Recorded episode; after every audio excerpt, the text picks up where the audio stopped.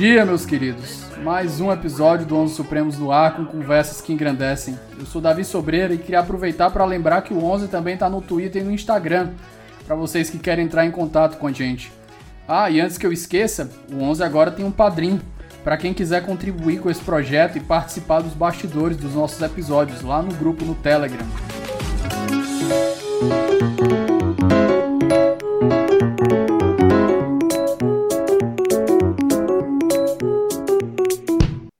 Meus queridos, hoje eu vou pedir desculpa porque a gente está gravando debaixo de chuva aqui, então eu e a professora Winnie aqui em Fortaleza vamos ter um pouquinho de interrupção, mas eu acho que já já passa. Mas desde já eu queria apresentar a nossa convidada de hoje. Tive o prazer de conhecer o trabalho dela lá nos IDs de 2016, na Semana da Liberdade, lá no Unifor, numa palestra muito enriquecedora e bastante descontraída sobre os direitos que a jurisprudência brasileira, principalmente no STJ, gostam de criar. Professora Winnie Caminha. Professora, por gentileza, a senhora se apresenta para o nosso ouvinte. Bom dia, obrigada pelo convite. É, eu não sei exatamente o que, é que você quer que eu, diga, que eu diga sobre mim, mas eu sou professora da Universidade de Fortaleza, da Universidade Federal do Ceará, e sou advogada né, aqui em Fortaleza, atuante há muito tempo, já fui, morei muito tempo em São Paulo, também advogava lá, e a respeito da matéria é, da análise econômica do direito, é, eu conheci esse tipo de abordagem do direito ainda quando eu estava fazendo meu doutorado na USP, mais ou menos no, em 2000, 2001. Minha orientadora foi uma das primeiras que se debruçou no Brasil sobre esse tipo de, de, de abordagem do direito, e uma das primeiras obras aqui também no Brasil nasceu de um projeto que ela encabeçou junto com o professor Décio Zibestein, minha orientadora a professora Raquel Stein, e ele, ela advogada, professora da Faculdade de Direito da USP, e ele engenheiro, é, professor da FE, da Faculdade de Economia, Administração e Contabilidade da USP, e fizeram um projeto de diálogos. Né? O nome era Diálogos FE Largo de São Francisco, e a partir daí nasceu esse projeto de é, estudos é, baseados na Escola de Chicago, né, que se chama aqui no Brasil comumente de Direito e Economia ou Análise Econômica do Direito. Então, desde essa época, ou seja, mais de 20 anos, que eu venho é, estudando e vou dizer, está ficando cada vez mais fácil, porque, como era de se prever, é, graças a Deus, a análise econômica está se tornando cada vez mais corriqueira e cada vez mais usada na prática. Se tiver alguma outra pergunta sobre mim. Não, perfeito. A senhora já começou a introdução no nosso assunto, então, como os ouvintes estão vendo aí, hoje a gente vai tratar um pouco de análise econômica de direito para sanar algumas dúvidas. E é um assunto que, pelo menos na minha bolha do pessoal que eu conheço do direito, não é visto com bons olhos, apesar de eu também ser um adepto, sou é, um entusiasta de, da aplicação da análise econômica, mas eu acho que com muitos outros métodos, eu acho que a falha está mais em quem aplica do que no método em si. Então, acho que para dar o nosso pontapé inicial, professor, eu acho que a senhora pode desenvolver, a senhora, a senhora já falou aí da Escola de Chicago, mas eu acho que seria interessante a gente fazer uma abordagem histórica de como surge a análise econômica e o que ela propõe dentro do direito. Bom, não é só na sua bolha, na minha bolha também, mas eu vou te dizer que já estivemos numa situação pior. Né? Então, é, se nós pegarmos os últimos 20 anos, nós tivemos um desenvolvimento é, é, das teorias, e mais importante do que o desenvolvimento das teorias, nós tivemos boas aplicações na prática. Né? Então, só antes de falar da história, é, para eu te ilustrar, quando eu comecei a falar de análise econômica do direito, eu não conhecia nenhum caso da jurisprudência em que se citasse é, é, expressamente análise econômica e nem ah, ah, os institutos e, e, as premissas ligadas à análise econômica. Hoje em dia nós temos vários casos. Eu me lembro que comemorei a primeira vez que eu vi em um acórdão as palavras risco moral e seleção adversa. É, fiz isso junto com os meus alunos. É, eu lembro que quando eu falava de teoria dos jogos ainda nem existia essa onda de colaborações premiadas, então ficava até difícil os alunos entenderem na prática o que, é que era o dilema do prisioneiro. Hoje em dia fica muito fácil, né? Mas é, eu sei que muitos criticam, alguns queridos professores meus, inclusive o professor Arnaldo Vasconcelos, que faleceu há pouco tempo, ele sempre me criticava e, e, e, nós conversávamos muito, criticava até de maneira muito respeitosa e era um diálogo muito interessante. Mas, é, como você mesmo falou, é, o problema da análise econômica ou de qualquer outro método, além de é, ser quem aplica, é a maneira como as pessoas é, encaram determinados métodos, metodologias ou abordagens. É como se isso fosse uma condição é, suficiente para a interpretação de, do direito. Ela é necessária, mas não suficiente. A gente sempre tende a querer criar é, situações em que determinadas, é, determinados métodos ou determinadas premissas ou determinadas circunstâncias são suficientes para se obter, se obter é, um determinado objetivo, um determinado fim. Na verdade, ela é necessária, mas não suficiente.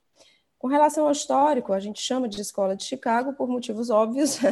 Ela surgiu na é, é, Universidade de Chicago, nos Estados Unidos, né, a for essa forma de abordagem de direito, dos direitos. Um dos principais expoentes, eu diria, que, que construiu a obra seminal para essa abordagem foi o Ronald Coase, né, com, com com a sua obra é, O Problema do Custo Social e a Natureza da Firma. Estou traduzindo aqui livremente. Né? Nós temos, a, até demorou muito tempo, a primeira tradução é, para o português da obra é, The Firm, the Market and the Law tem o quê? Cinco anos? Então, e, e vou ser sincera com você, não li a obra em português, então não tenho nem como dizer se vale a pena ou não, mas eu, eu quem puder, eu sempre aconselho a ler as obras no original, né? como é o caso desses, dois artigos, um dos, um dos quais o fez merecedor do Prêmio Nobel, né? e, e foram as obras seminais sobre análise econômica do direito, que parte de uma premissa meio básica, digo que as grandes é, genialidades elas estão em ver o óbvio, né, que, que não existe uma desvinculação é, é, do direito e da economia. Eu nem vou falar aqui de ciência do direito, né, porque realmente existe, eu uma das delas, sou, sou, meio cética com relação à cientificidade do direito, mas é, existe, é, existe uma necessidade de interação, apesar das duas, das duas áreas do conhecimento terem é, é abordagem distinta dos fatos, é, a, a, economia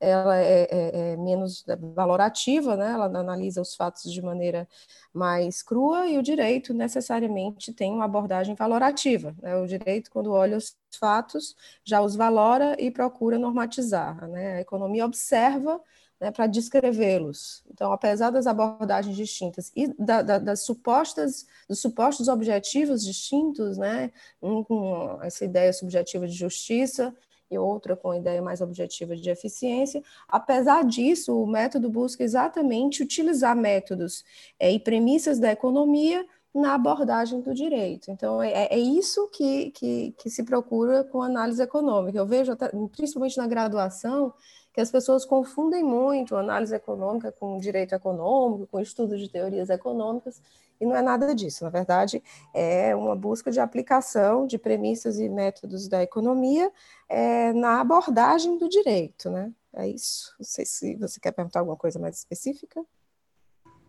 Não, é isso mesmo, professora. Um dos pontos que eu gosto, logo a priori, de fazer essa interseção entre economia e direito, é justamente o que eu gosto também de trazer a psicologia e outros ramos, porque você deixa o estudo do tópico mais profundo. A, a epistemologia já explica, né? Nós estamos fazendo recortes da realidade.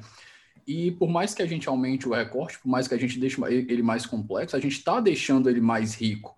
Se a gente tenta entender o direito como algo isolado, sem entender as consequências do que ele pode trazer, a gente está empobrecendo o debate e o alcance que a gente poderia dar, acho que por assim dizer. A senhora concorda?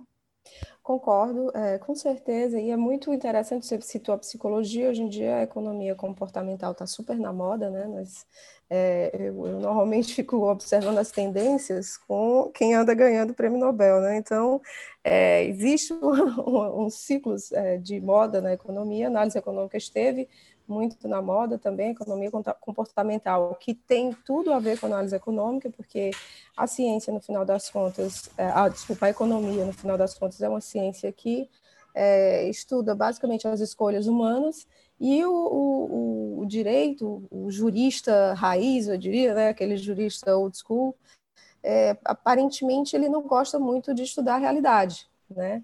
É, e, e, a realidade, mesmo a realidade se impondo, muita gente se, se tranca é, em bibliotecas e interpretações que, que não levam em consideração, por exemplo, o comportamento humano, a maneira é, de, de, racionalidade limitada com que as pessoas agem, com que, que fazem suas escolhas. Né? E, e, e para a análise econômica, o direito não é nada mais do que um sistema de incentivos como existem outros sistemas de incentivos, nossos valores, nossa religião, nossa vizinhança, a cara feia do vizinho, os sistemas de incentivos que são importantes para a gente, inclusive os nudges, né, que, é, que é exatamente os, os sistemas não cogentes. Exatamente. Exatamente, são sistemas é, de, de, incentivos não cogentes que, às vezes, é, são mais eficientes do que o próprio direito. Né? O que existe de, de diferente, o que existe de especial nesse sistema de incentivos com, quais, com, com o qual nós trabalhamos, né, que é o direito, o sistema, o ordenamento jurídico, é que ele conta com a forcinha, né, que é a, a possibilidade de, de for, da, do uso de força né, do Estado. Né, mas é um, um, sistema de incentivos como outro qualquer que não pode é, ignorar a realidade, principalmente quando, quando o sistema de incentivos criado pelo ordenamento não está sendo eficiente para cumprir o seu objetivo que é basicamente o que eu gosto de estudar. Eficiência, está dando certo ou não está dando certo? Aí é que tem um dos pontos, eu vou aproveitar esse gancho, professora, e vou aproveitar esse gancho e pedir também para a senhora fazer uma introdução ao dilema do prisioneiro, que eu acho que é um ponto muito interessante para a gente tratar aqui, para mostrar como é que está funcionando a análise, a análise econômica aplicada na prática no processo penal. Mas antes de, aproveitando esse gancho, um desses pontos que a senhora fala de eficiência é um dos pontos que eu vejo muitas críticas à análise econômica. E, às vezes, para quem conhece mais o método, não sou um profundo conhecedor, mas eu acho que eu tenho um pouquinho de base, é justamente o que as pessoas acusam, um, fazem um espantalho da análise econômica. As pessoas fazem, ah, não, mas eh, inclusive já tem artigo, lembro de um artigo do professor Lenny Streck fazendo uma crítica à Lava Jato, que a partir de uma análise econômica do direito você não poderia proceder com a Lava Jato porque ia causar uma quebra da, de, de, grandes, de grandes empresas, eu acho que foi algo do tipo. E, de certa forma, eu achei não só muito injusta, como equivocada essa premissa, porque as premissas que estão envolvidas não é só essa, a gente tem que envolver a, análise econômica a partir dos métodos que ela, que ela tem e respeitando as regras do jogo. Porque se você não respeita as regras do jogo, que são aquelas em, que foram delimitadas pelo Congresso, que são postas pelo direito, você não está fazendo análise econômica, você está fazendo um consequencialismo tosco.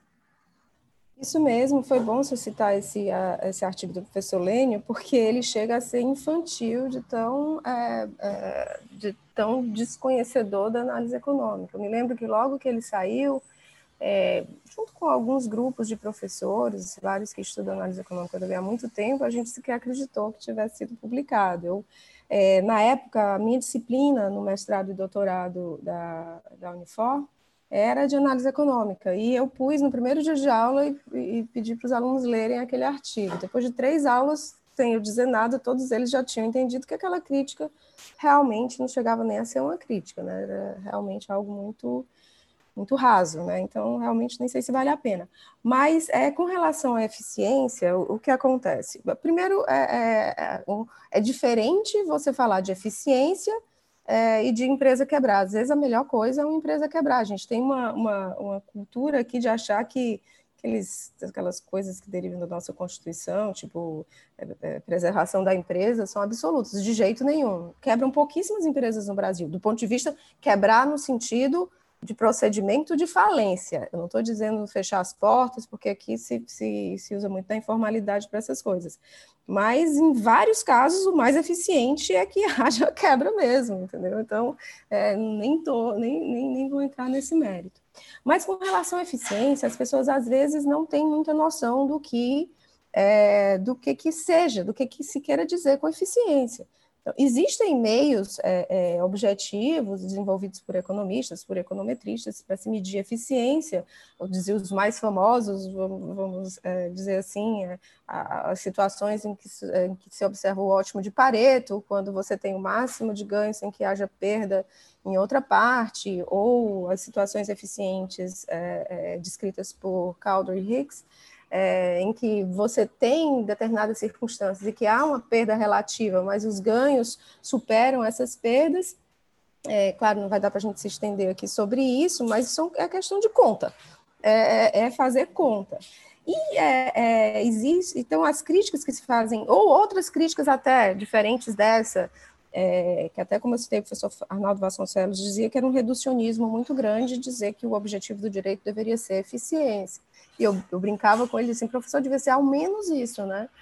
deveria ser ao menos buscar eficiência, uma situação em que é, sejam analisadas muitas variáveis e não simplesmente aplicada, aplicada é, uma ideia subjetiva de justiça, que, como eu acabei de dizer, é subjetiva e seria um tanto quanto ditatorial é, o aplicador, o intérprete do direito, querer é, impor aos seus súditos, aos seus jurisdicionados, aqui eu estou falando especificamente do Poder Judiciário, um senso subjetivo de justiça sem levar em consideração outras variáveis que é, causariam externalidades, ou seja, traria consequências, às vezes negativas, às vezes positivas, ao restante da sociedade. Então, se a gente for é, analisar é, de maneira fria, a aplicação dos conceitos de eficiência da análise econômica normalmente leva muito mais em conta é, as externalidades, ou seja, as consequências não pretendidas, as consequências não, às vezes, nem sequer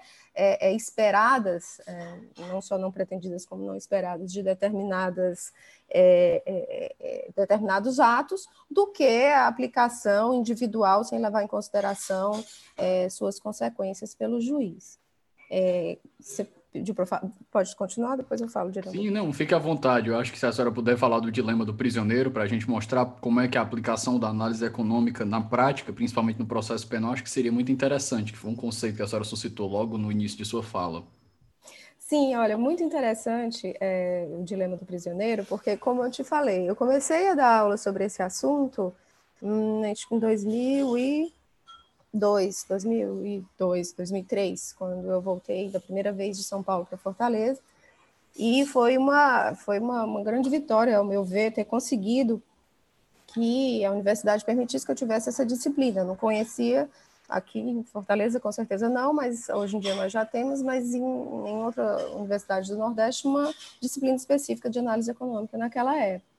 E é, quando eu procurava exemplos é, é, para demonstrar como que seria na prática é, é, utilizada a análise econômica do direito, eu sempre tinha que recorrer a outros países, principalmente aos Estados Unidos, às decisões do, do, do, do ex-ministro da Suprema Corte americana, Posner, que é um dos grandes expoentes da análise econômica do direito também, é, e o dilema do prisioneiro também era muito abstrato. Eu procurava exemplos em filmes, né? É muito comum você ver é, é, delação em filmes americanos. Hoje em dia está muito fácil, né? Está tá muito fácil dar aula desde o início da Lava Jato, né? Porque o que, que é o dilema do prisioneiro? Na verdade, o que se aplica é o que se chama de teoria dos jogos. Né? A teoria dos jogos é uma teoria puramente matemática desenvolvida no começo do século passado.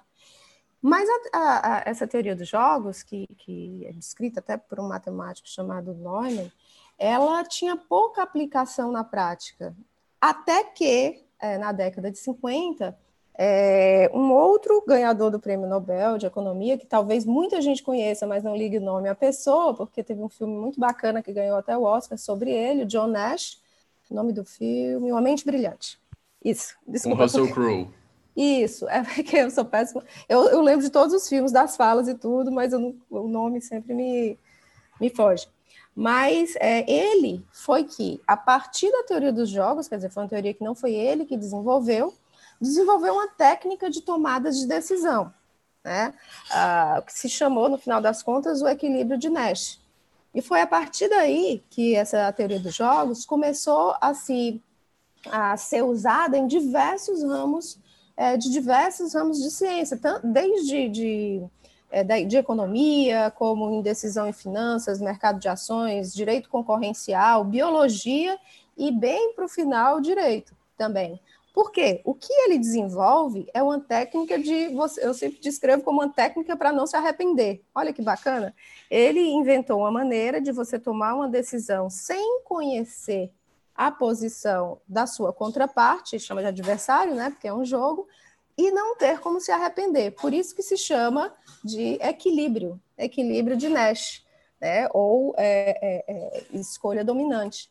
E a, a partir daí ele desenvolve, desenvolveu é, é, a técnica e é muito a alegoria que mais se usa, né, a forma de demonstrar é o dilema do prisioneiro, em que se apresentam opções para dois prisioneiros é, e para demonstrar que o jogo chama-se jogo não cooperativo, porque os dois não podem conversar, eles não podem combinar a estratégia que seria a estratégia dominante, então, como eles não podem combinar, eles têm que decidir se vão delatar ou não vão delatar, sem saber o que o outro vai fazer.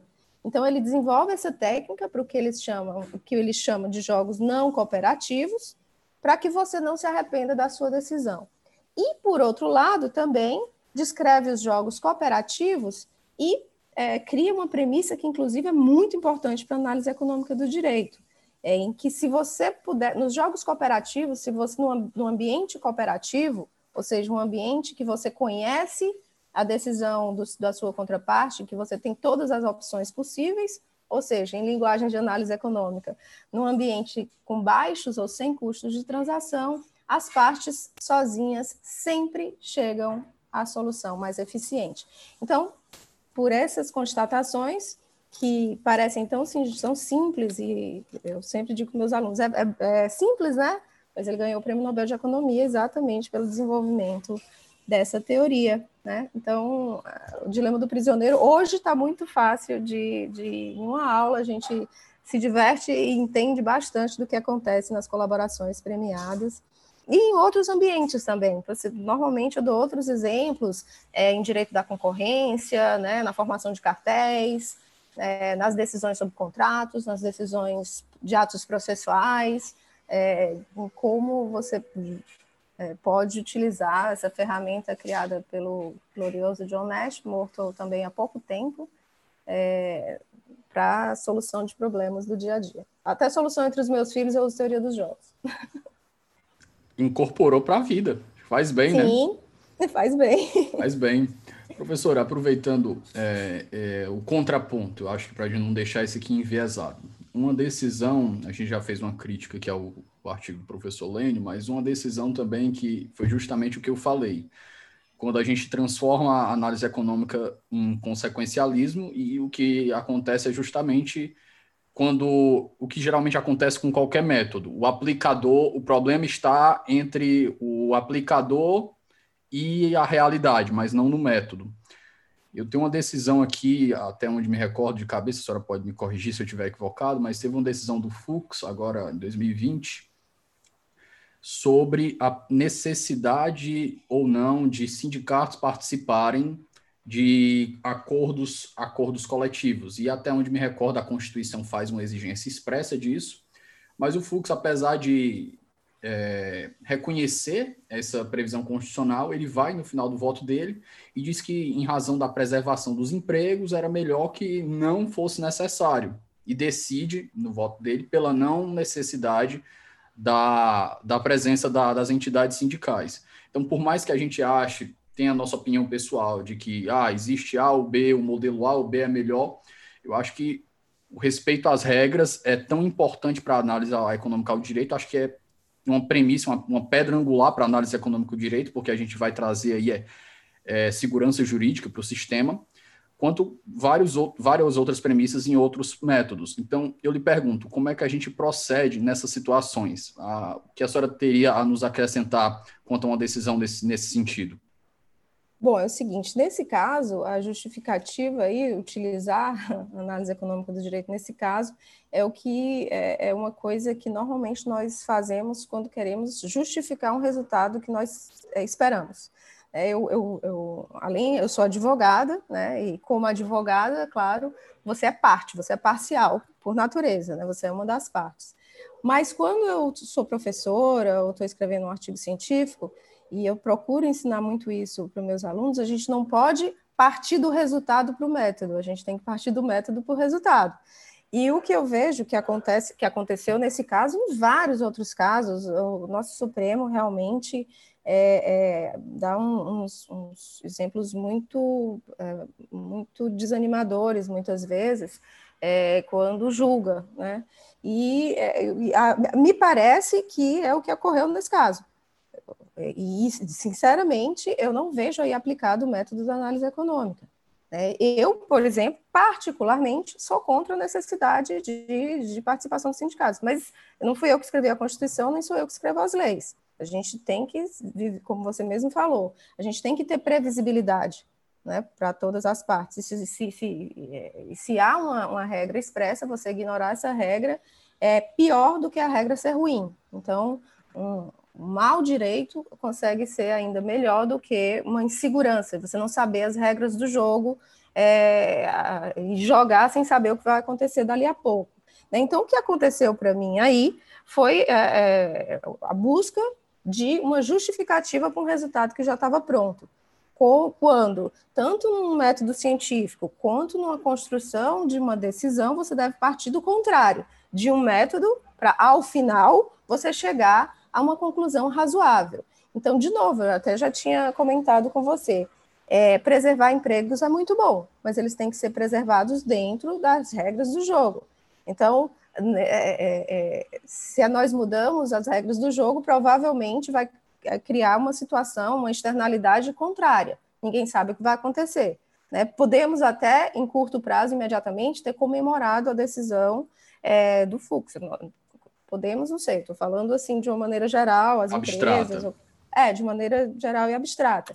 Mas, eventualmente, isso só mostra que nós não temos estabilidade nem maturidade jurídica, nós não temos um sistema estável, que é exatamente dentro daquele, daquela é, das premissas da análise econômica, a segurança jurídica deveria ser um dos objetivos desse sistema de incentivos. O, o direito deveria incentivar a que as pessoas cumprissem suas promessas e agissem dentro das regras do jogo, como você mesmo falou, essas regras do jogo que eram tão citadas pelo pelo Friedman, né, que é o meu preferido da, da, escola de Chicago, que dizia que a única função social da empresa é dar lucro dentro das regras do jogo, dentro das regras do jogo. Então tem que jogar dentro das regras. Se as regras são ruins, vamos mudar as regras. Só que a gente muda aqui pela forma errada, né? A gente muda com aplicação circunstancial é, e, e, enviesado, eu diria, do direito todos os dias no nosso Supremo, né? Só observar é, a sua. É, se você pegar a jurisprudência do Supremo, ela é muito STJ também, né? Eu, eu trabalho bem mais com STJ, mas é, ela muda muito. Às vezes muda para melhor, mas se muda para melhor, também muda para pior. Então, se ela não é estável, a gente tem que saber que, que, que, que a economia é cíclica e que ela sempre vai ter momentos, se a gente ficar mudando o tempo todo, realmente a gente não tem como ter nenhuma previsibilidade.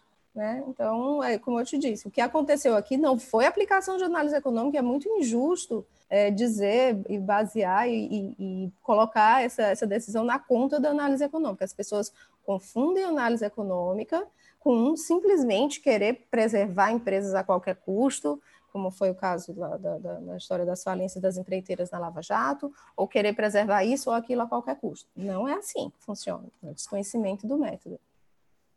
Professora, fazendo um gancho com um dos seus estudos, que eu acho que a gente não vai precisar fazer grandes revisões, eu acho que a senhora já tem isso na ponta da língua. Acho que eu queria suscitar aqui a possibilidade da gente tratar de um pouco das decisões do STJ. Eu lembro da, da, da sua palestra ainda hoje, do STJ inventando direito, direito ao amor, direito à fraternidade, e com essa, esses direitos que vão sendo inventados, acho que o, o Lênio, o Lênio chamava de pan-principiologismo, a gente pode falar o pan-direitismo aqui, se a gente for uhum. fazer uma brincadeira, uma analogia, eu acho que a gente poderia citar algumas dessas decisões que a senhora tem de cabeça e mostrar como, quais são os impactos que elas podem ter, porque por mais que pareça normal para a gente tratar disso, é uma coisa que mais corriqueira para quem gosta do assunto. Geralmente a pessoa que está por fora do direito está muito, não vou dizer dogmática, mas ela está muito dentro daquele, daquela seara do direito e não está voltada às consequências do que ela está fazendo. Então, acho que quando a gente mostra essas consequências práticas de uma decisão, mostrar o que, que ela vai acarretar para a sociedade, a gente deixa mais claro, acho que fica até mais suscetível da pessoa se abre mais ao diálogo. Certo. É, dessa vez eu vou até fazer uma coisa diferente. Naquela época eu não tinha exemplos, mas eu vou começar com esses direitos legais que às vezes a gente nem sabe que tem, né? É, são direitos muito bacanas que a gente vai descobrindo. E também, mas em seguida, eu vou também citar algumas decisões interessantes que foram é, que, que, que, surgiram nos últimos anos do STJ também é, de maneira, levando em consideração é, a metodologia da análise econômica. É, bom, seguinte, um que está bem na moda, porque houve uma decisão é, essa semana, eu acho, foi essa semana, sobre direito ao esquecimento. Não sei Sim, se foi você ontem. acompanha. Saiu tá. ontem. Você sabe que o direito ao esquecimento foi objeto há uns oito anos, sete, eu não, realmente não vou saber de qual, da minha, de uma, um debate que eu sempre faço ao final dos meus cursos de análise econômica, é, de decisões judiciais. E era uma decisão do STJ sobre direito ao esquecimento no mercado de crédito. Então, olha que interessante. É, uma pessoa, eventualmente no passado, tinha deixado de pagar suas contas em dia, né? E, é, em seguida, algum tempo depois, resolveu é, apelar de novo ao mercado de crédito, né? E é, teve o seu, seu pleito negado, uma vez que tinha um histórico de mal pagador. Né? E aí resolveu recorrer ao judiciário, alegando, um, que o crédito era um direito fundamental, dois, esse é, suposto direito ao esquecimento. Veja como é que nós chegamos. É, inicialmente, esse tal direito ao esquecimento tinha sido pensado, né, uh, por conta de, de eventos desastrosos, danosos que uma pessoa poderia ter passado, como crimes ou eventos traumáticos. Mas, se nós levarmos ao, ao, extremo, nós vamos ver que a pessoa queria que tivesse, nesse caso específico, estudado, era um acordo do STJ, que a pessoa queria, até Magazine Luiza, lembro que ela queria comprar prazo, alguma coisa lá, é, Casas Bahia, desculpa, posso estar me confundindo. E, nesse caso, a pessoa queria que aquele evento de inadimplemento dele fosse esquecido, porque tinha direito a esse esquecimento. E dizia ainda que o direito, existia um tal direito fundamental ao crédito, que era um dos direitos fundamentais das pessoas. Né?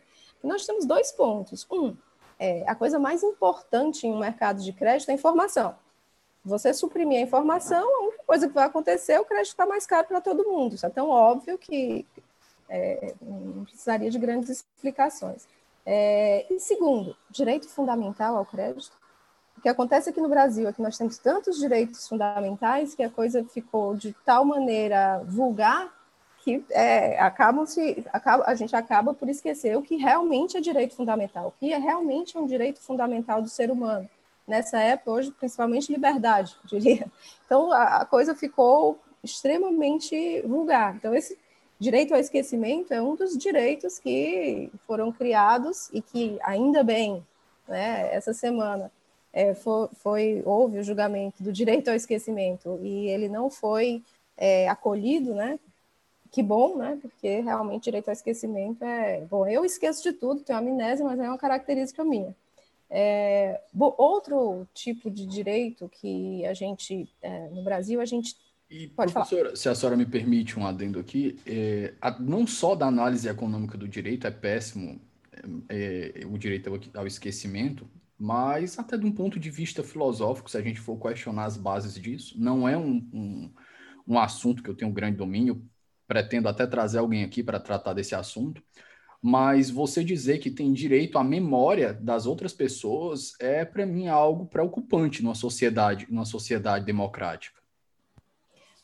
Não, com certeza, com certeza. E a gente está vendo isso assim de maneira bastante corriqueira, né, no, no nosso, uh, no nosso dia a dia. E isso é muito ruim quando se torna uma coisa corriqueira, né? É, um outro exemplo que eu queria te dar que é, é um assunto extremamente sensível. Né? Também tive é, uma turma toda dedicada a esse suposto direito à saúde, que, na verdade, seria o direito ao tratamento médico, né? porque direito à saúde ninguém tem, senão ninguém ficava doente. Né? Os vírus e as bactérias estariam diuturnamente violando nossos direitos fundamentais.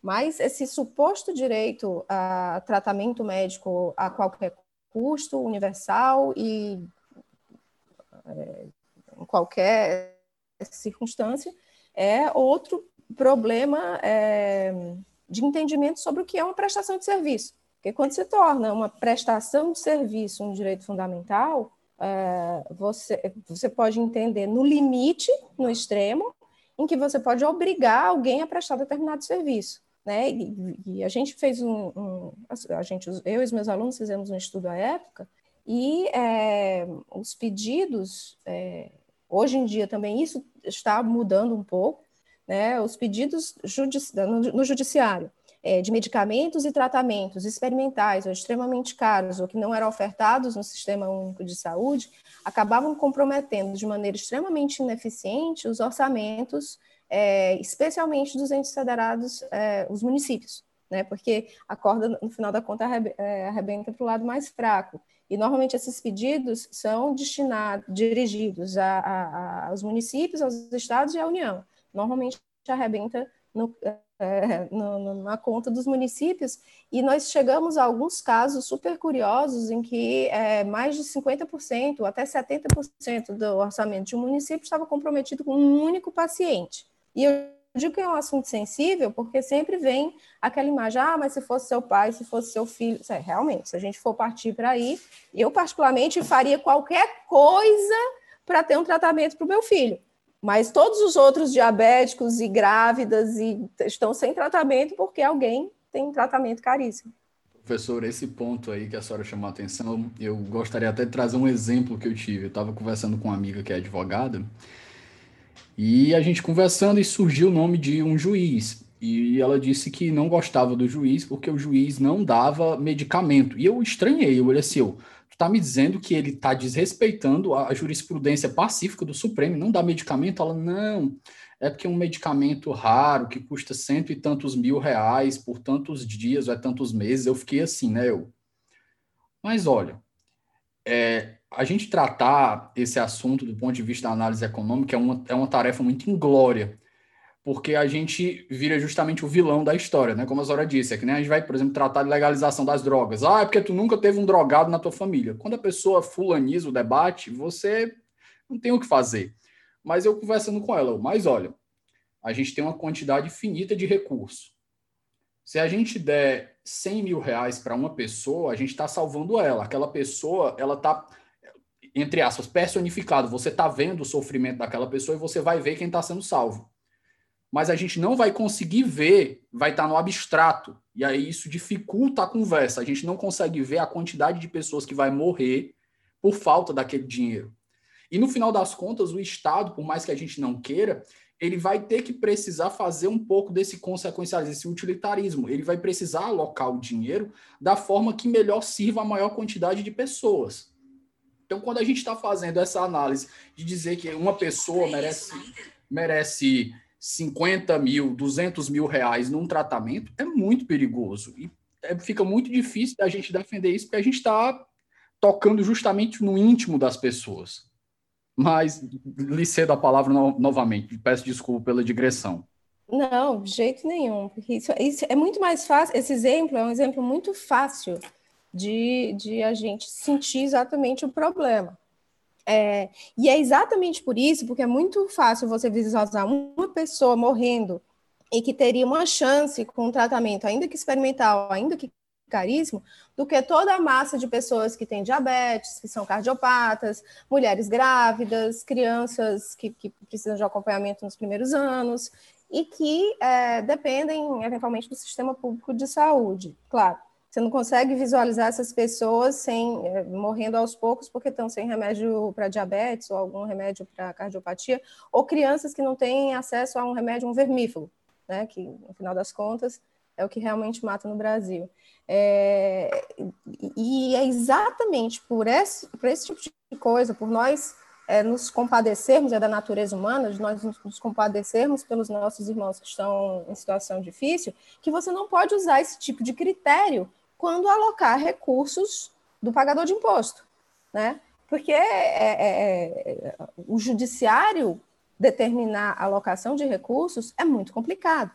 O primeiro que o juiz não é eleito por ninguém, ele passou no concurso público. Segundo que ele é, ele está sendo pago para analisar aquele caso específico. Se ele começar e aqui no Brasil é muito comum que se faça isso, a fazer políticas públicas, a discutir nomeações, a, a, a por, por critérios subjetivos, a coisa complica, porque a gente tem uma interferência muito clara de um poder no outro.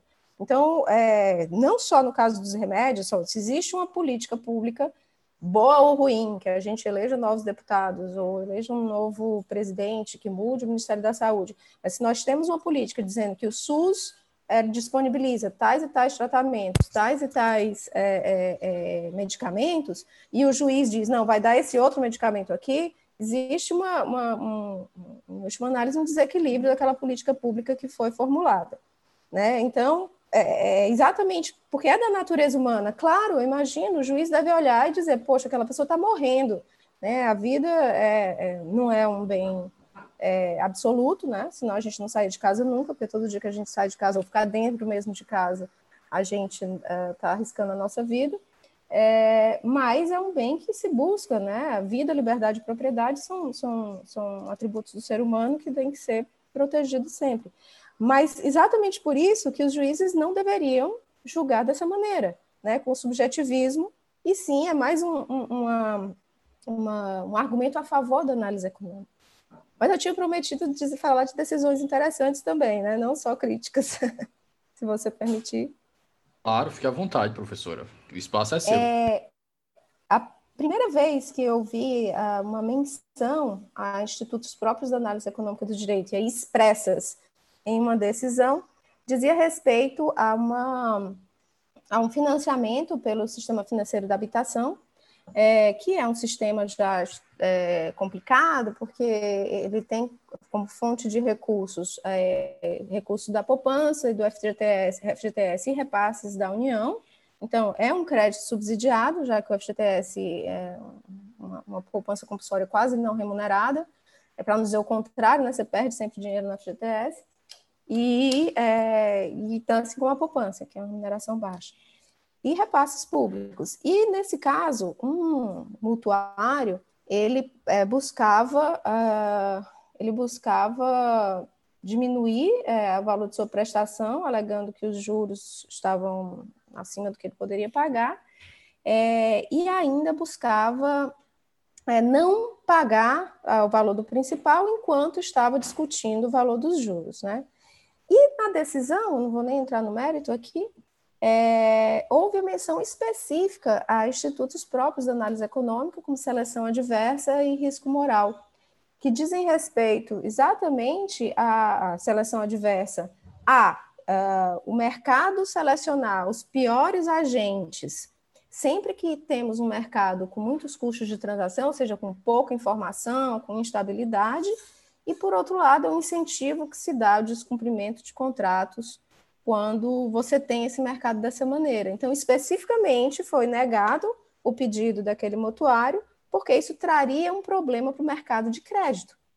Porque se você tem, e aí é claro, se você incentiva que as pessoas não paguem, o crédito vai ficar, claro, mais escasso, mais caro, mais burocrático para todo mundo. Né? Isso aí é um. No Brasil, você pode observar isso de maneira clara.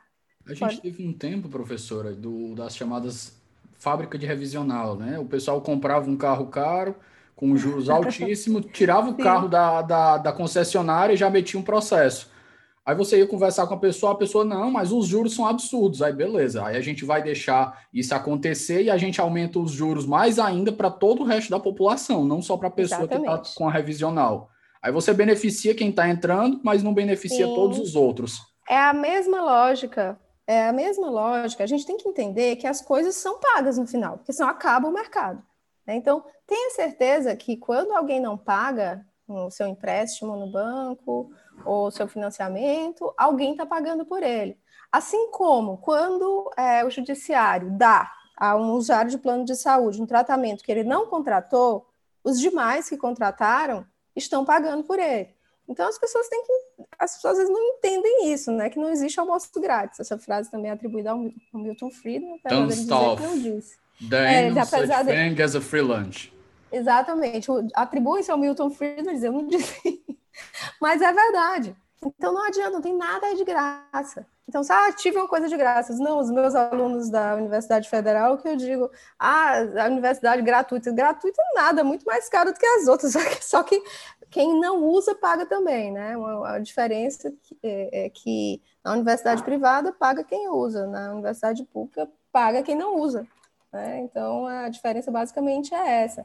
Mas nesse caso do, do, do SFH foi, foi um, um, exemplo bem, bem emblemático. E só para é, dar um último exemplo e finalizar, de como a canetada judicial pode acabar com o mercado todo, você é muito jovem, provavelmente não lembra, você falou de carro importado, mas logo quando começou essa onda de carro importado aqui no Brasil, era muito comum que a gente comprasse carro por arrendamento mercantil, por leasing, ao invés de CDC, né, que é crédito direto ao consumidor.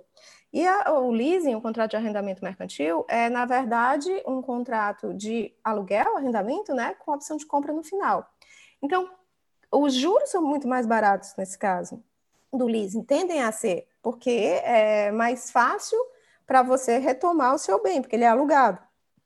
Né? Então, é, era muito mais barato você fazer uma, uma, uma compra de um carro é, usando leasing do que o CDC. Todavia, a, as leasings, as arrendadoras, elas eram permitidas, era permitido a captação de recursos no exterior. E essa é uma das únicos casos no Brasil em que você pode indexar um contrato a uma moeda estrangeira. Então, o que que, no final das contas, como é que se traduz isso? a parcela que você pagava por mês variava de acordo com o dólar. Como na época o dólar era, era existia um negócio chamado bandas cambiais, que o dólar, só, o dólar só podia flutuar dentro dessas bandas, o dólar variava muito pouco. E no início do real, acho que você não pegou isso, eu peguei, e achei ótimo, porque eu era bolsista do CNPq e morei na Itália um ano com a bolsa do CNPq, o, o real valia mais que dólar, chegou a valer o ponto 89, né? Então era assim um, uma maravilha artificial, claro, mas uma maravilha. É, só que um dia as bandas cambiais foram liberadas e o dólar deu um pulo, estava represado. Depois estabilizou, mas deu um pulo. Aí imagina a grita desse pessoal que tinha parcela de carro importado em dólar. Né? Foi assim, a prestação passou, digamos, não sei, vou dar um chute, de mil para quatro mil em um mês. E aí todos ingressaram é, com ações judiciais, dizendo que era teoria da imprevisão, que era isso, que era aquilo, que era isso. É muito imprevisível a moeda flutuar, né? Tá certo. E o fato é que o caso só foi resolvido no Supremo. E agora imagina que as leasings tinham captado recursos no exterior e também as suas dívidas tinham pulado de quatro vezes em um mês. A decisão do Supremo foi única e exclusivamente política, ela foi zero jurídica. O que o Supremo mandou fazer foi dividir os prejuízos, veja bem. É, então, é, isso foi uma decisão emblemática e o resultado prático é que hoje em dia você não tem mais financiamento por livre. Acho que você, na sua geração, nunca deve ter visto um carro particular financiado por, é, por arrendamento mercantil, como na época que eu era da sua idade, tinha muitos, né? Tinha bastante. Então, veja que uma canetada acabou com o mercado. Hoje você só vê leasing para bens que não são de consumo, né? Indústria, é, arrendamento de, de, de, de, de bens é, utilizados não para consumo, não para o consumidor próprio. Um exemplo aí de canetada que destruiu o mercado. Professora, é, mudando um pouco aqui a, o corte, é, dentro da, da epistemologia, eu lembro do artigo do professor Ivo Dico Júnior, que fala sobre a epistemologia da, da, da análise econômica, Eu gostaria de perguntar quais são os limites de aplicação dela, os limites que eu digo epistemológicos. Em, onde é que a gente vai aplicar, quando é que é conveniente, quando é que é importante, quando é que é necessário fazer uma aplicação da análise econômica e quando não é interessante a gente entrar nessa seara? Olha, é, vai parecer estranho, mas é sempre necessário, sempre. Agora, não sempre suficiente. Foi, vou, vamos voltar aqui, acho que a gente vai terminar voltando para o início. É, o método ele é sempre necessário, não é sempre suficiente, certo? Porque quando você ignora as premissas, você imediatamente, e aqui eu não estou falando só para aplicação própria é, na prática, mas também quem é pesquisador, quem é estudante, é, na, na, metodologia do trabalho científico. É, por quê? Porque eu sempre digo que, por mais que você não concorde com o método, você tem que conhecer e estar tá pronto para encarar críticas que possam vir de uma análise baseada nele. Né? Então, ah, não concordo, acho que não cabe nesse caso. Sim, faça, guarde, e quando forem lhe criticar, você diz qual é o teu, o teu resultado.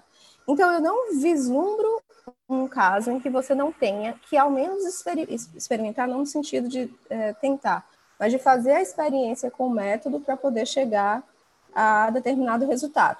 Resultado esse que você pode até descartar, mas você pode, você tem que conhecer qual que era.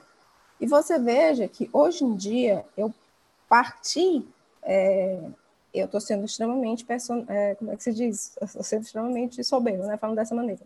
Mas o meu grupo de estudo, e, mas, é, partimos da análise econômica do direito e eu já estou em outro ponto, eu já estou em outro patamar, que é um estudo da jurimetria. Né? A gente já partiu das premissas da análise econômica e para que os, esses resultados, esses objetivos fiquem mais é, claros e eficientes, Agora, a gente está partindo para estudo estatístico do direito, uma forma de fazer com que é, o direito realmente possa ser encarado como ciência, o método científico daquela maneira, experimentações repeti repetidas com o mesmo resultado para que a gente possa chegar a uma conclusão. Né? Esse método foi, de uma maneira geral, desenvolvido aqui no Brasil, na PUC de São Paulo, hoje em dia já, já é utilizado em outras universidades, principalmente pelo professor Marcelo Guedes Nunes, é quem eu é, indico fortemente é, que você eventualmente converse com ele, até num, num, episódio desses, né? E ele sempre foi muito é, inconformado, desconfortável com a maneira com que a gente produz ciência no direito, ou que se suposto ciência é, no direito, né? Que ele chama de alterofilismo bibliográfico. Fulano diz, fulano diz, fulano diz, então é isso. Não, quer dizer, não faz o menor sentido, né? Só porque a pessoa diz. Então, ele começou a, a verificar é, a realidade mesmo. Ele trabalha basicamente com a vida real, com o que ele chama de hospitais do direito, que são os tribunais, para ver o que realmente está acontecendo. E viu que muitos dos nossos trabalhos científicos, não científicos, eram soluções à procura de um problema, porque o problema realmente não existia. Né? Então, é muito interessante, e hoje em dia eu já nem eu não estou mais dando aula de análise econômica, já a minha disciplina passou para a jurimetria. É, eu, hoje em dia faço basicamente análise empírica do direito e é muito interessante ver como suposições ou ideias é, baseadas em senso comum que nós tínhamos caem por terra, como soluções apresentadas é, não funcionam é, e como é importante alguns instrumentos que estão nascendo no Brasil, como análise de impacto regulatório, é uma análise de resultado regulatório posterior para a revisão de regulação. É, então, eu já estou agora tentando tornar as premissas é, da análise econômica é, mais reais ainda. Né? Eu sou uma jurista que adora números. É um pouco diferente, um pouco heterodoxo nesse, nesse aspecto. Alguém, alguém é. da, da, das ciências humanas que gosta de número. Eu, eu confesso que eu, quase, que eu quase deixo a faculdade na cadeira de, de dosimetria de pena, de, de estágio, Nossa, de, estágio de direito penal. E é só, é só, são só as quatro cooperações fundamentais, né? eu né? Senti uma vontade, eu senti uma vontade profunda de abandonar o direito bem ali, mas graças a Deus que deu certo.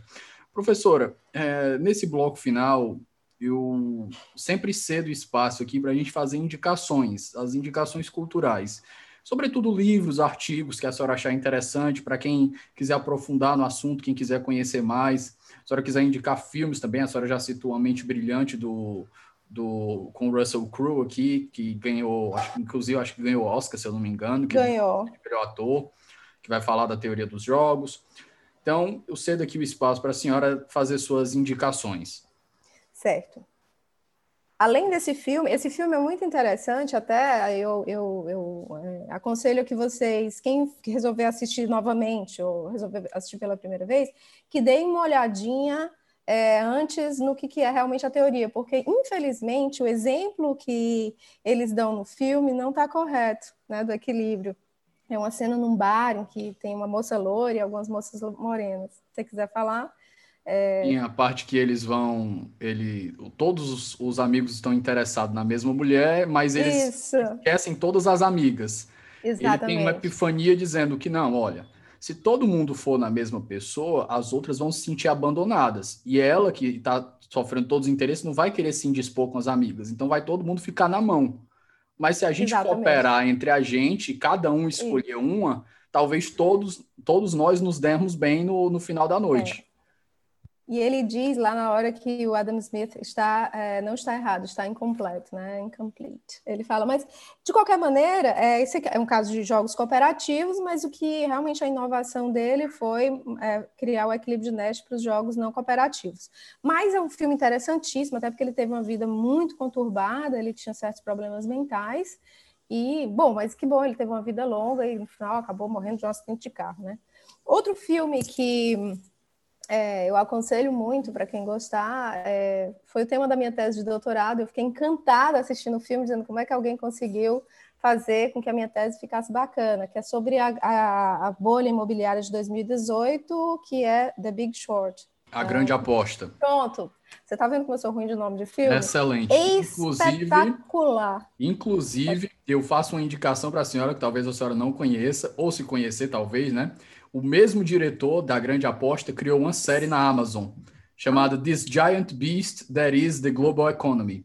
É esse Não grande conheço. monstro que é a economia global. Eles chamaram o Cal Penn para fazer uma narrativa daquele mesmo sistema, explicando vários uhum. pontos da economia e como ela funciona. Então, eles vão tratar desde os custos de inteligência artificial, corrupção, a existência dos bilionários, é, a economia que gira em torno da morte são episódios extremamente enriquecedores. O primeiro episódio logo é sobre lavagem de capitais. Eles fazem um tour completo de como funciona isso no mercado internacional. E com a Ótimo. mesma pegada daquele diretor, de sempre explicando de uma maneira bem lúdica.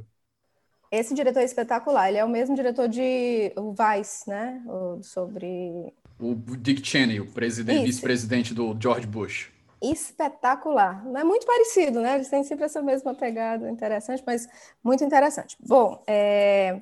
agora deixa, posso indicar livro? Claro, claro, professor, fica à Olha, para quem, na verdade, hoje em dia está muito fácil estudar análise econômica, porque tem muitos textos. É, no começo era mais difícil, a gente tinha que criar nosso próprio material, mas mesmo assim, um primeiro livro didático que na verdade foi feito pelos autores para ser um livro de graduação, né? Na verdade, eles queriam que tivesse a disciplina, e eu estou tentando que haja, eu queria que fosse no primeiro, segundo semestre, é, em contraponto à hermenêutica tradicional. É, o nome se chama Direito, Economia e Mercados. Direito, Economia e Mercados é do Jairo Sadi, que é advogado, foi meu colega de doutorado, um advogado espetacular, e, é, é, e também o coautor é o professor Armando Castelar Pinheiro, né, que é economista, foi economista do IPE e tudo. Esse livro é um livro grande, bem grandão, mas é muito bacana. Ele foi feito para graduação. Então, ele tem, tipo, exercícios, exemplos práticos, perguntinhas no final de cada capítulo, e ele é exatamente um livro de análise econômica do direito para quem está iniciando, né? Quem quiser, eu aconselho demais. E tem também o Direito e Economia, também da mesma época, que é da professora Raquel Stein, do professor Décio Zibestein, que é uma série de artigos, tem até um artigo do próprio professor Armando Castela Pinheiro, que faz um estudo sobre o judiciário. Ele é uma das melhores pessoas que estuda o judiciário no Brasil, até porque não é advogado, é economista, então é uma visão bem não bem externa, né, de um outsider mesmo. E esse livro ele foi, foi fruto daquele grupo de estudos que eu falei aqui no início, o Diálogos Fé Largo de São Francisco. É livro, são dois livros iniciais que é da logo dos primórdios dos estudos aqui que até hoje eu acho espetaculares. Artigo é só o que tem, hoje em dia está fácil demais de estudar. É, Raquel Style, S Z é T A J N, né? Um nome. Exatamente, é só uma vogal no nome mesmo. Certo. Coisa de alemão. É, polonesa. Imaginei que fosse dela, aquelas bandas, é... mas prossiga, professora. E aí eu vou recomendar, vou ter aqui a, a, a, a ousadia de recomendar um livro de jurimetria, que além é, de ser um livro... Alto Jabá, que é totalmente liberado, viu, professora? Fique à vontade. Ah, ah, não, não, não é meu, não. Não, não, não. Eu nunca faço isso, eu sempre acho que os livros dos outros são, melhor, são melhores que os meus. Mas Alto Jabá é ótimo. Não, é um livro de jurimetria do professor Marcelo Guedes Nunes, que é, na verdade, fruto da tese de doutorado dele na PUC de São Paulo, e que, além de ser um livro que explica, você que gosta de epistemologia e tudo, ele explica por que, que o direito não é ciência é, da maneira como nós fazemos. O Marcelo originariamente fez ciência política, depois que passou por direito, então ele se incomodava muito, como eu falei, com o nosso método de pesquisa. Ele traz uma introdução ao que é a jurimetria. Hoje, a gente no Brasil, a ABJ, que é a Associação Brasileira de Jurimetria, que presta serviço para vários tribunais do país, principalmente de São Paulo, o próprio CNJ, é, associações, governos, e que faz exatamente levantamento de dados jurimétricos, né, para se entender qual é, o, qual é o problema, né? Tanto o problema para os tribunais. Aquele que tem, eu acho que eu vi o STF em números, alguma coisa assim. Tem, tem, tem sim. Ele tem várias pesquisas é, desde entender por que, que algumas câmeras criminais não soltam ninguém, outras soltam todo mundo. Eles fizeram um trabalho espetacular pra, é, sobre adoção, que inclusive resultou numa mudança de lei que reduziu em muitos prazos de adoção no país. É, tem o Observatório da Insolvência, o Observatório Societário, vai ter o Observatório da CVM agora. Essa semana é... saiu um que me deixou chocado dizendo que novas evidências mostravam que os ministros do Supremo usavam pedido de vista para fazer manipulação política. Nossa é, senhora. Não vou fiquei... nem dizer. Tem um estudo deles. Como é, que é, como é que alguém precisou fazer um estudo para é, chegar não, a essa conclusão? Mas tem um que você vai gostar, porque não foi publicado ainda. Eu vou falar por alto, para que o Marcelo não esteja me ouvindo. Mas eles fizeram um estudo sobre os candidatos chegaram à conclusão que a maioria das pessoas que vão para a política são psicopatas. Ele riu, mas não foi assim alguma conclusão. É que a maioria realmente tem antecedente criminal grave. E aqui a gente vai para nível de vereança e tudo. E eles fizeram esse estudo. Olha que interessante, só tem doido. Mas olha lá, professora, dentro desse, dessa série que eu lhe falei, o episódio número 2, que ele fala, o episódio do esse monstro gigante que é a economia global, o Calpen ele vai falar sobre bilionários, né? Bilionários são babacas ou babacas viram bilionários. Em um é. determinado ponto ele vai falar com um cara que é, acho que é psicólogo e o cara escreveu um livro e ele mostra que dentro das posições de poder é onde está a maior maior concentração de psicopatas que você pode achar de qualquer comparado a qualquer outro nicho. Diz que, lógico, que é uma concentração ainda pequena, mas comparado a qualquer outro nicho, proporcionalmente, chega a, a 1, 2% da, das pessoas. E ele disse que isso é um negócio preocupante. Sim, é, no caso dos políticos, ele usou um critério muito é, específico, que era a, a, condenação anterior por crimes considerados tipo estupro, coisas que nos. É, não eram para ser condizentes com não, pessoa pública. Não, não, não. Né? A gente, no nosso Congresso, tem, tem alguns exemplos, né? De pessoas que são tanto quanto, digamos, é, dada a a atos tipificados um tanto quanto chocantes, né? Então, é, tem estudos muito interessantes. Ah, eu vou dar uma última indicação, na verdade, é a indicação de leitura de fim de semana, você já deve ter lido, provavelmente, aqueles dois livros da série Free Economics. É bom para a gente... Já Economics leu? e Super Free Economics, né? Exatamente. Então, esses dois eu adoro, porque faz a gente pensar um pouco fora do senso comum. A gente tem umas ideias, às vezes, pré-estabelecidas. Senso comum aqui não no sentido de bom senso, né? mas no sentido de as pessoas têm determinadas ideias que a gente não sabe de onde veio, mas todo mundo aceita como verdadeiras. E esse livro ele procura tirar a gente dessa, desse tipo de, de concepção. Como a senhora falou, acho que as coisas estão melhorando para a ED, né? Então a gente, por exemplo, a senhora deve ter pelo menos mais umas 50 indicações que a senhora poderia fazer aqui. Eu até pensei aqui no nudge do, do, do Sim, o nudge, sim. Tem, sim. A gente poderia tinha falado de nudge, mas não tinha dito. Citar uma infinidade de coisas aqui. Então, o assunto, ele está... Eu acho que dizer que está virando mainstream é muito forte, mas ele está caminhando. Está caminhando bem. É, não, com certeza, né? Hoje em dia nós temos tanto é, uma quantidade muito grande de pessoas falando, quer bem, quer mal, mas falem de mim, né? Porque no início as pessoas confundiam de novo. Eu chegava, vou dar aula de análise econômica. Ah, a gente vai estudar Adam Smith, Karl Marx. Não, gente, não vou falar de teoria econômica, nem vou falar de direito econômico. São coisas completamente diferentes, né? E hoje em dia, pelo menos, as pessoas já sabem mais ou menos do que se trata. Já é uma vantagem. Professora, e uma pergunta final. É, como é que está a sua, o seu trabalho na Unifor hoje? A, a cadeira de jurimetria é na graduação, é na pós-graduação? A cadeira de jurimetria está apenas no mestrado e no doutorado. A gente fez, a gente usou, eu brinco com meus alunos que eles foram cobaia, faz um tá, ano e meio. Tá com plano de expandir a cadeira de análise econômica para a graduação lá? Sim, estou. É, é eu tinha a cadeira de análise econômica, eu já apresentei é, para o CCJ a ideia de introdução à análise econômica para a graduação.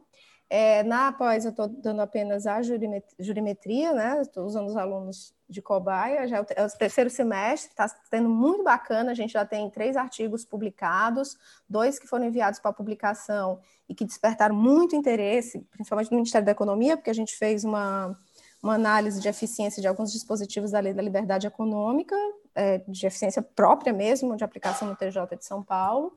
Está é, tá muito interessante. Também na pós-lato senso, na, na, nas especializações, tem algumas disciplinas transversais, uma delas é análise econômica do direito, que eu também ensino, e o professor Marcelo Guedes também já esteve lá algumas vezes falando de jurimetria, quer dizer, eu estou tentando realmente fazer com que as pessoas concordem ou não, menos conheçam, né, essas abordagens diferentes do direito.